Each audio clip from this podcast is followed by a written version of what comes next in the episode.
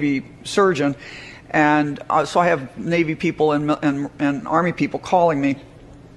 Um, there were only 20 deaths of all the active duty in, in 2020 for COVID. 20, and all the services put together. They have a big now that they didn't have when I was in.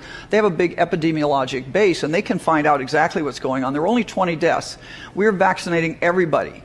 And um, we've already had tumors, and we've had 80 cases of myocarditis, which I'm going to get to. But myocarditis has a, has, has a significant mortality, five-year mortality rate. I think it's 66%. So we, with the vaccine program, have ostensibly killed more of our young, young, young active duty people than COVID did.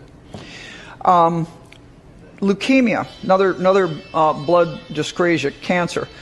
There's 48 per year on average in, in VAERS. We now are up to 229 uh, myocarditis that I just mentioned. In, in 31 years of the VAERS, there were 317 cases.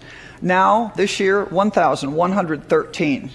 So, so you can see the, the, the, the ongoing numbers. And I can pick almost any diagnosis and you will find the same issues.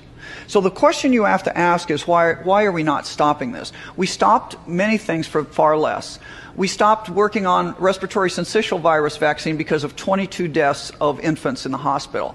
We stopped the H1N1 after 53 deaths or 53 serious adverse events. So we are now doing 53 probably a day. Why are we continuing to move on here?